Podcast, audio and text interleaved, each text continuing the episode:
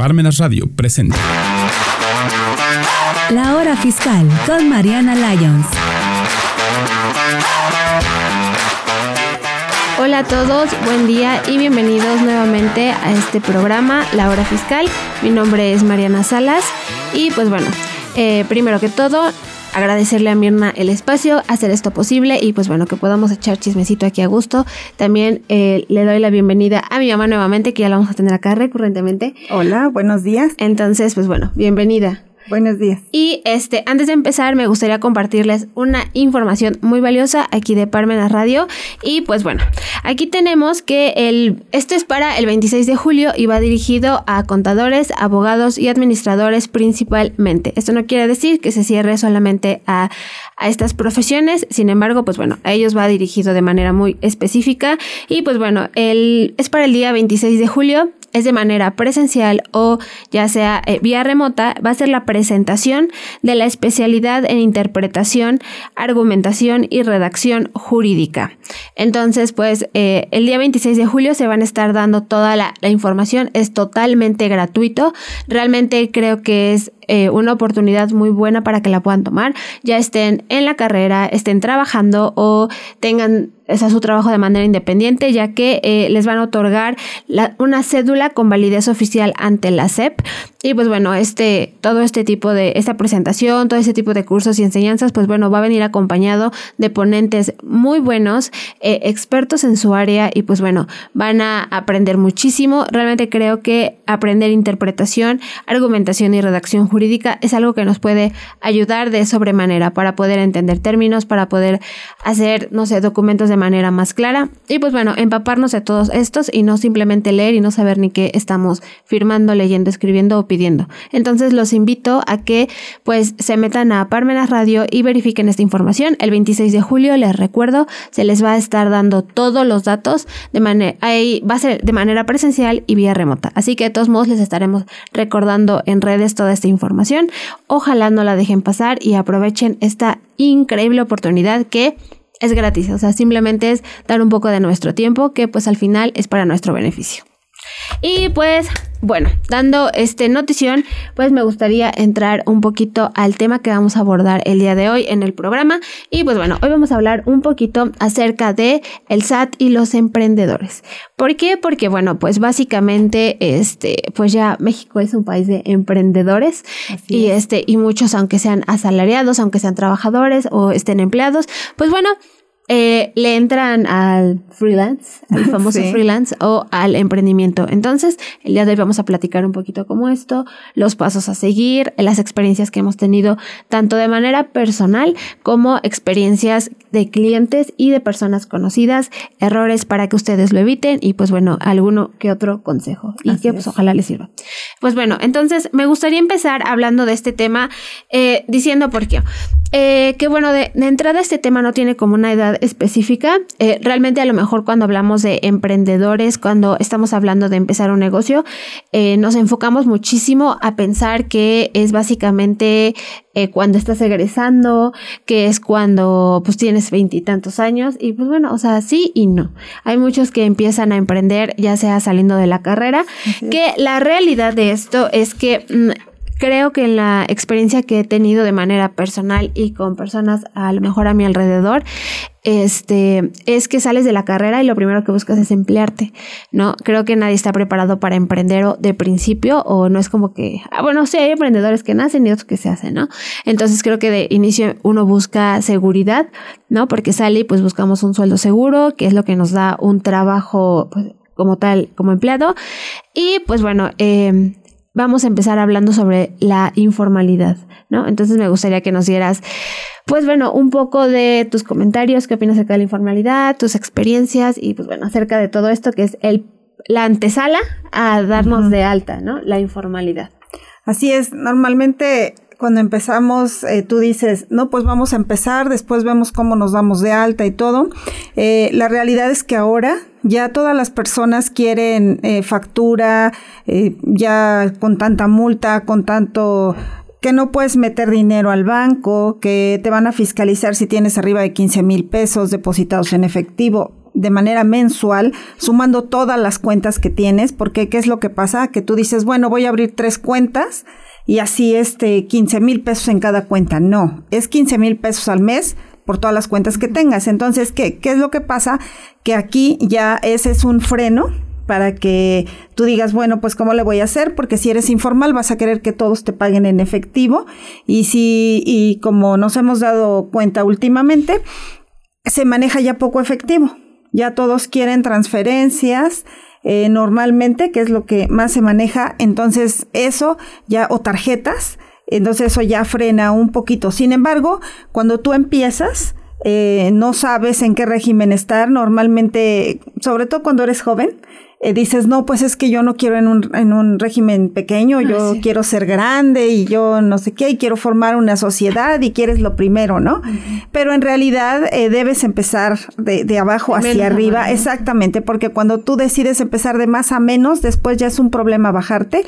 Además, la inversión es mucho mayor y además no, no haces, no sabes si tu negocio va a funcionar, como lo estás haciendo o no. Y entonces ahí vienen las decepciones y es cuando dices, no, ¿sabes qué? Creo que no me funcionó, mejor voy y me empleo. No, sino que a lo mejor estabas en un régimen incorrecto, donde los impuestos son mayores, las demandas son mayores y no aguantaste como emprendedor y dices, bueno, mejor me retiro. No, hay que empezar normalmente del, del régimen más bajo y vas creciendo, vas subiendo y de esa manera este, y que conozcas, por supuesto, todos los, los regímenes. Yo sé que ahora todos queremos este, tener una sociedad o decir que somos de una sociedad, sobre todo te digo cuando son más, más jóvenes, eh, pero y si no se informan bien, tenemos, por ejemplo, la SAS, ¿no? Que es de una sola persona y que lo quieren hacer y todo. Ahí hay que tener mucho cuidado, por ejemplo, con esa, porque sí es de una sola persona, pero si no te, te gustó y dices, no, pues es que escogí un régimen diferente o honesto, aquello, no puedes ser representante de otras SAS ni puedes crear otras SAS. Entonces ahí es a donde tienes que informarte muy, muy bien. Correcto, y eh, hablando ahorita que tocaste el tema de la SAS, eh, pues bueno, de entrada la SAS es una sociedad por acción simplificada y ¿qué es esto? Pues bueno, es eh, aparentemente una de las figuras más sencillas en cuanto a empresas, ¿no? Hablando de que existen personas físicas y personas morales, recordemos que las físicas somos así, tú y yo, nosotros, ustedes, ellos, este, de manera personal, o sea, una persona, y pues la moral está conformada por, en teoría, de dos o más personas.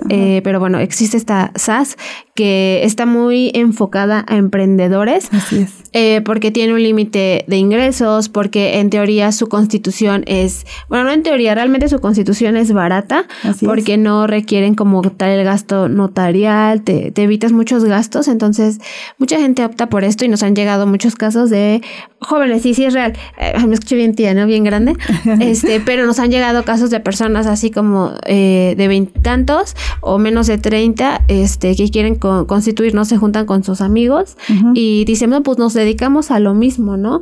Y vamos a crear una, una SAS. Entonces, eh, pues tener mucho cuidado porque hay que, hay que recordar que no simplemente es darnos de alta, no simplemente es crear nuestra empresa, porque muchas veces incluso la creamos mal. O sea, ¿por qué? Porque crear una SAS, por ejemplo, ah, tocando especialmente este tema, implica el tener un nombre comercial, el que, o sea, el que hagas un trámite ante la Secretaría de Economía, este, y pues bueno, también hay que siempre informarnos sobre la parte fiscal, ¿por qué? Porque una SAS tributa en el régimen general de personas morales. Y, o sea, no es que esté mal, simplemente que son obligaciones un poco más grandes que probablemente cuando tu negocio esté empezando no conviene ir adquiriendo, ¿no? Entonces, a veces también pasa, este, bueno, ya saliéndonos un poquito del tema de la, de la SAS, que será a lo mejor tema para otro programa, porque realmente sí es una figura muy buena, si le sabemos sacar provecho. Así es. Entonces, pues bueno, que sepan que eh, eh, mucha gente opta por esta, esta figura. Y bueno, o sea, en general de manera informal, creo que cuando uno empieza un negocio, lo último que se le viene a la cabeza es el SAT. o sea, estamos pensando en, en quiero, quiero tener dinero. Realmente mucha gente lo hace porque quiere tener un ingreso extra, porque requiere trabajar. Entonces, a veces, eh, por ejemplo, pasamos cuatro años en la carrera, no sé, estudiando X cosa y terminamos trabajando en algo que no tiene nada que ver. Ojo, o sea, no está mal terminar trabajando en otra cosa, simplemente que si tú tienes conocimiento sobre algún tema, si tú eres bueno para algo, pues bueno, qué mejor que sacarle provecho a nuestras, a nuestros propios conocimientos, a nuestras propias capacidades y pues buscar emprender. Pero siempre es importante no dejar de lado esto, porque incluso lo que comentaba mi mamá o lo que comentabas que de los 15 mil pesos en el banco, como que mucha gente lo sabe, pero mucha gente como que a veces le vale, porque han llegado muchos casos, o sea, es muy normal que lleguen, no, pues es que tuve tanto dinero, o hubo tanto, o mi primo me depositó tanto dinero, pero lo saqué. Así como de me depositaron tanto, pero lo saqué. Entonces, pues bueno, a veces se nos hace muy a la ligera y ya cuando nos llega la multa, cuando nos llega el requerimiento y todo, es cuando dije, decimos así como de, ay, híjole, yo pensé que para el SAT no existía. y la gente cree que para que uno esté dado de alta en la base de datos del SAT es necesario que uno vaya y se inscriba. Y no, realmente hay muchas instituciones que tienen eh, pues ese permiso, se podría decir, o la capacidad de poder darnos de alta sin nuestro consentimiento. Porque pues pues bueno, o sea, realmente es consentimiento porque pues a veces ni siquiera nos fijamos que estamos firmando, ¿no? Así es. Por ejemplo, el banco es una de las figuras que tiene esa autoridad, por decir. Si tú rebasas eh, cierto límite y es de manera constante, el banco te genera, porque te genera tu RFC, porque cuando tú vas al banco te piden tu INE, tu comprobante de domicilio, todo, prácticamente el banco tiene todo. Entonces, ellos tienen la capacidad de crear eh, tu, tu RFC. Si, si te fijas, eh, en algunas ocasiones tú vas, haces una cuenta de ahorro normal y empiezas a depositar y a los meses ya aparece tu RFC en el estado de cuenta y las personas no se fijan. Entonces, cuando ellos dicen, es la primera vez que voy a sacar mi RFC, no, pues ya estás dado de alta y no sabe ni cómo ni qué lo hizo, puede ser la, la institución bancaria. Y normalmente el SAT deja que se te acumule, ¿no? O sea, no es que este mes tuviste, no sé, en lugar de 15 tuviste 30 y el otro mes le metiste 50 y, y tú vas así como de, ay, no pasa nada, no me ven, no me ven. No, normalmente el SAT se espera más tiempo. Entonces, eh, si, si tú recordarás, a finales del año pasado empezaron a emitir mucho requerimiento el 2018. Entonces, esos requerimientos precisamente fueron, eh, estamos hablando del 2021, que empezaron a mandar del 2018. De tal manera que ya te vienen recargos, actualizaciones y todo eso. Y la gente dice, ¿qué pasó con esto? O sea, yo ya ni me acordaba, ¿no? Y entonces te dejó acumular todo ese importe y te dice, durante el 2018 tuviste tanto de ingreso en todo el año, así es que te determino y me vas a pagar tanto impuesto sobre la renta. El detalle es que ya no tienes derecho a deducciones ni nada y normalmente, pues bueno, si no lo tienes, Ahora lo vimos reflejado cuando quieres hacer cambio de placas. Eh, tú dices, no, pues lo dejo, no pasa nada. Pero cuando tú vas y quieres hacer cambio de placas, eh, te dicen, ¿sabe qué? Tiene algo pendiente con una autoridad. Aquí dice que con el SAT, entonces resuélvalo y luego, entonces ahí es donde dicen, bueno, tengo que pagar, si no, no me liberan, porque todas las instituciones ahora están unidas. Exactamente. si tú tienes una multa de, de cualquier cosa, se va hacia el SAT. Entonces hay que tener mucho cuidado que tú digas, no, pues yo ni siquiera me he dado de alta o voy a emprender o que emprendas, otra cosa que pasa es que emprendes y no te funciona el, tu negocio en, no sé, seis meses y se te olvida que te diste de alta en el SAT, se te olvida que, que, o sea, no te funciona el negocio y tú piensas que al cerrar el negocio automáticamente se cerró todo. No. Sí, entonces te llega un requerimiento, tú ya ni te acuerdas. ¿Y por qué? Porque dejaste abierta esa parte, no te suspendiste y entonces dejaste que siguiera corriendo el tiempo, ¿no? Y no tuviste ingresos, pero eso no quiere decir que no vas a tener multas. No, correcto, e, exacto. Ahorita estamos hablando a lo mejor de los errores que hemos visto de manera general que comete un emprendedor cuando empieza. Y realmente creo que también es eh, lo mismo de siempre, el desconocimiento. No es como que en la escuela, eh, de hecho yo creo que en cada carrera te deberían comentar acerca de este tema fiscal, no como tal a lo mejor que te tengan que enseñar contabilidad, pero sí que sepas que es parte de porque pues a todos nos va a tocar entrarle tarde o temprano, queramos o no, y este, y pues más ahora que es obligatorio, ¿no? Entonces lo que dice es real. Y también, por ejemplo, otro error es que de repente alguien va a emprender y va a comprar maquinaria, no sé, suponiendo que va a poner una cafetería. Entonces, pues compran la maquinaria, el insumo, eh, empiezan a, tener muchísimo gasto, que realmente eso es lo que pasa cuando pues empiezas un negocio. Realmente cuando tú empiezas, eh, pues pasan muchas cosas. Te faltan clientes, te sobra tiempo, este, no tienes tanta ganancia. ¿Por qué? Porque tienes que recuperar esa inversión que hiciste. Entonces, a lo mejor eso no lo están viendo los que son emprendedores y lo último que piensan es en darse de alta en el SAT y eso. ¿Y qué pasa cuando de pronto ya eh, los clientes les demandan una factura. Pues si pasa que de repente ya se quieren dar de alta, no sé, dos, tres años después de que empezaron y ya no podemos deducirles los gastos que hicieron cuando empezaron. Entonces, tuviste una cafetera, tuviste mobiliario, tuviste mesas, o sea, tuviste mil gastos que pudiste deducir y te pudiste generar un saldo a favor, pero a lo mejor por el desconocimiento, probablemente no sea como que lo estoy evitando, probablemente la mayoría es desconocimiento y de repente dices, ¿sabes qué? Sí, te voy a, te lo voy a hacer deducible, pero muéstrame tu factura. Así es. Entonces, ¿dónde? O sea, y no piden factura. Lo mismo, como no estoy dado de alta, pues no pido factura. Entonces, al final, el el que tú te des de alta sin considerar el que tienes que, perdón, que emprendas sin considerar el que te tengas que dar de alta, realmente eh, te estás como que dando a ti solito, ¿no? O sea, por atrás. Y creo que no, no nos, no nos asesoramos porque desconocemos la importancia de todo este tema, ¿no? Entonces, siempre que queramos emprender un negocio, pues es bueno asesorarnos con una persona eh, que sepa no solo a lo mejor de, del tema contable, sino que también te pueda apoyar en el tema de costos, en el tema de via o sea, saber que tu negocio va a ser viable, eh, Así en todo, ¿no? Porque realmente como emprendedor, eh, pues bueno, sí hemos visto que, que de repente es muy normal que antes del año, así como que se echen para atrás o así, ¿no? Por diferentes X o Y razones. Pero pues bueno, eso que los pongan en un régimen incorrecto o se asesoran con personas que también aquí hay otra, que se asesoran con personas que los mal asesoran. Así es. ¿No? Entonces de repente eh, les hacen creer o no estar al pendiente de su situación. Entonces también eso es algo muy común que hemos observado, que llegan porque estaban con X persona llevando sus papeles y resulta que la persona eh, nunca les presentó nada, todo les presentó mal o todo les presentan en ceros, pero también creo que aquí el error es que uno no está al pendiente de su situación fiscal. Sí, se la dejas todo a la persona que te está asesorando.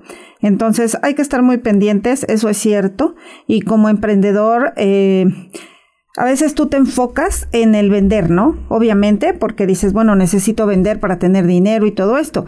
Pero en el caso, retomando la cafetería que tú comentas, eh, ahí, por ejemplo, si compramos una, una cafetera de las grandes, el refrigerador y todo esto, en el momento en que ya empezamos a hacer la, la contabilidad o los gastos o todo esto, perdemos todo ese activo todo ese, ese gasto, esa depreciación y todo eso lo, lo, perdemos porque no lo no podemos darlo de alta porque no hay factura. Entonces, si tiene una reparación cualquiera de esos aparatos, pues no lo puedes meter porque no existe tal activo. Entonces, desde ahí hay que hay que decirle, sabes que mira, vas a emprender y tienes que estar pendiente tanto de tus ventas como de tu situación, ¿no? Porque quien lo lleva eh, hemos tenido la experiencia precisamente que le dice, no te preocupes, todo va bien, todo va bien. Y en realidad nada, no da, nada va bien, ¿no? Entonces sí que te, te informes eh, más o menos, contador, cómo vamos, esto, y que no lo dejes como a la deriva. Eso es muy importante. Ok, y también el que sepas, el que este tipo de gastos, por ejemplo, cuando tú pongas precio a tus productos, siempre agregar los impuestos, ¿no? Este, porque hay errores de los dos lados. Uno, la gente que cobra el IVA, por ejemplo, yo me dedico a vender y de repente le pongo el precio, le agrego el IVA, me, me, lo pagan con todo el IVA y entonces el IVA lo tomo como mi ingreso. Así es, ah, sí. Entonces, este, pues bueno, tenemos siempre que tener presente esa parte, no hay que caer en la de si quieres factura masiva, siempre hay que ponerle, hay que saber costear y a lo que no salga, pues agregarle siempre el impuesto, considerando, porque realmente eh, creo que ojalá a todos se les quitara el miedo del darse de alta, porque el darse de alta no es sinónimo de pagar impuestos. El darse de alta es sinónimo de estar regularizado, de hacer las paces con el SAT. Y realmente creo que hay muchos beneficios. Ya hablamos de los errores que, que cometen la mayoría, el tiempo que tardan y que realmente la mayoría se da de alta por necesidad. O sea, no como por convicción, no se dan de alta porque ya les requieren, porque quieren entrar con un cliente y no pueden, porque ya pierden clientes por falta de factura, porque no pueden acceder a a ciertos clientes más grandes o porque ya tiene la multa ahí, ¿no? Entonces, eh, pues bueno, no lo hacemos de manera preventiva, sino ya así como que porque me urge. Eh, pero pues bueno, también hay muchos beneficios de darnos de alta de, de, manera correcta. Entonces, pues bueno, por mencionar a unos, podría decir eso que tenemos, eh, podemos tener acceso a clientes mucho más grandes, podemos crecer y de entrada pues nuestro negocio se ve más formal, se ve un negocio serio y pues bueno, podemos ofrecer nuestros servicios a instituciones grandes, podemos ofrecer nuestros servicios a empresas, a personas pues que nos puedan ayudar a crecer un poco más. ¿Nos te gustaría mencionarnos algunos beneficios? Sí, mira, también hay que informarse, por ejemplo, de todos los regímenes, sobre todo cuando empiezas. Eh, sobre todo, mira, recordemos cuando empezó el régimen de incorporación fiscal, dieron muchos beneficios. Uno de ellos fue la parte del IMSS, que, que las personas realmente no estaban bien informadas.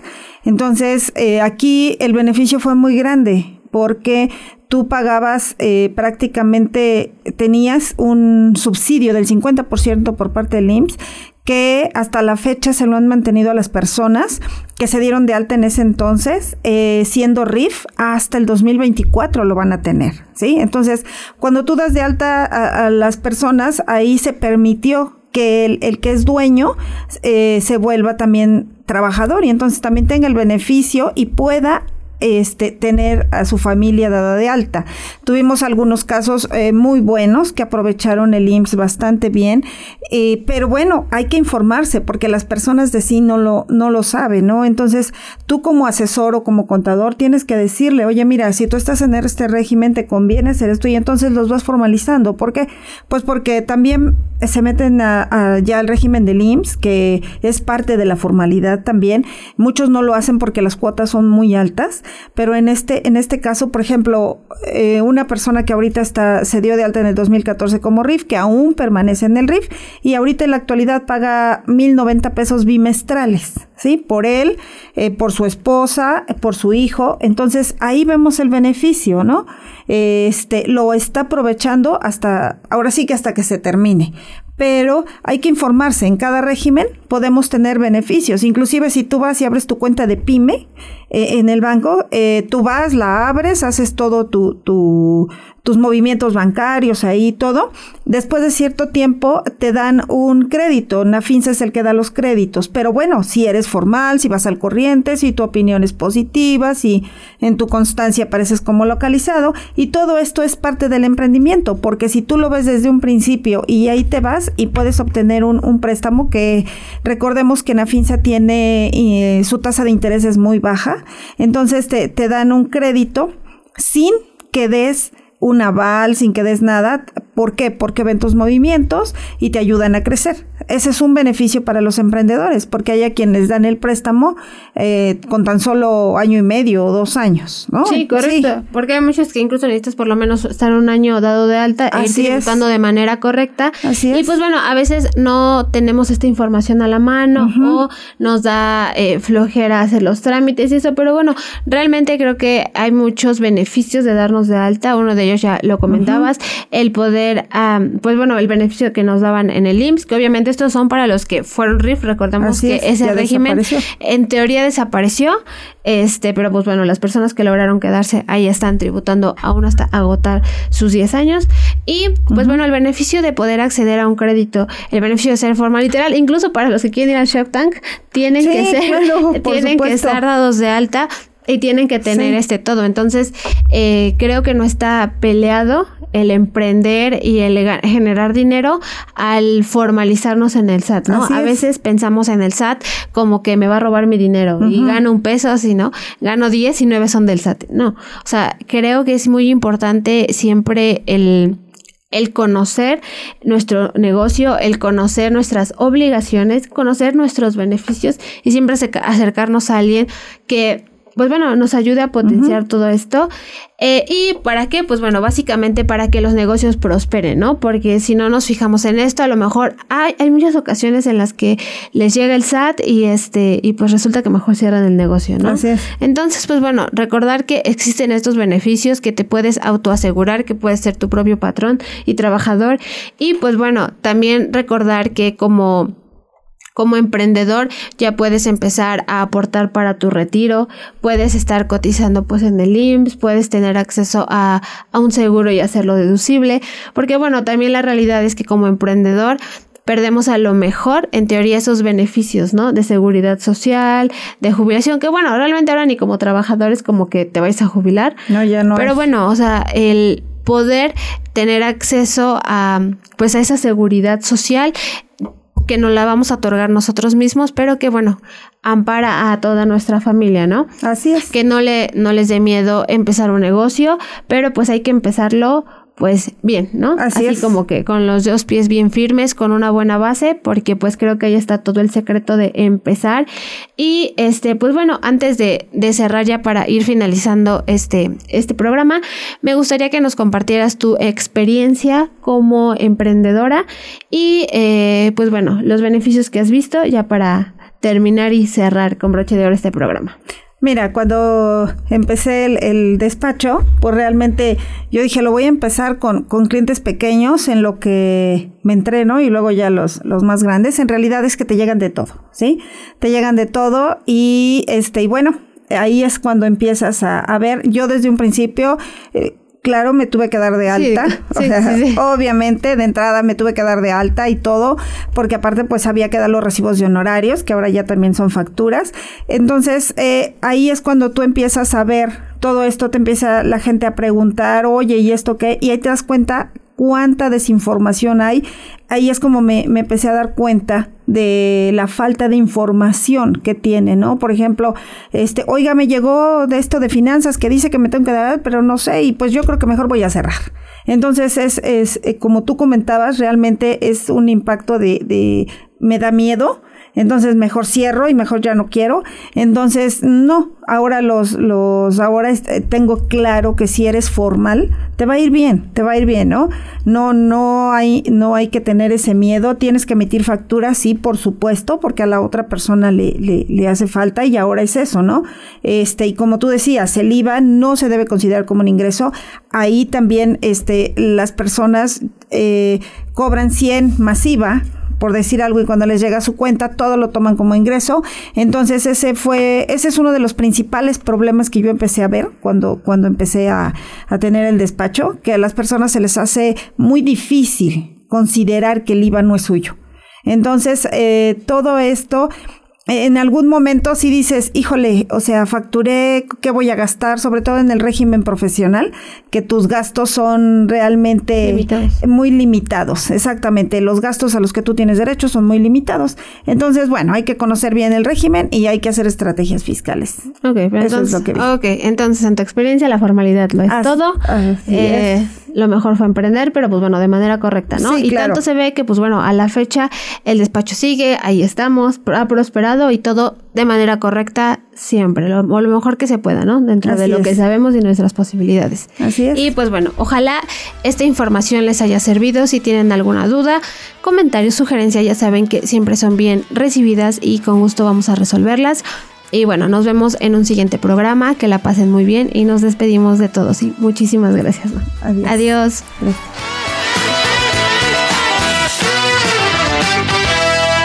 Radio presentó La hora fiscal con Mariana Lyons.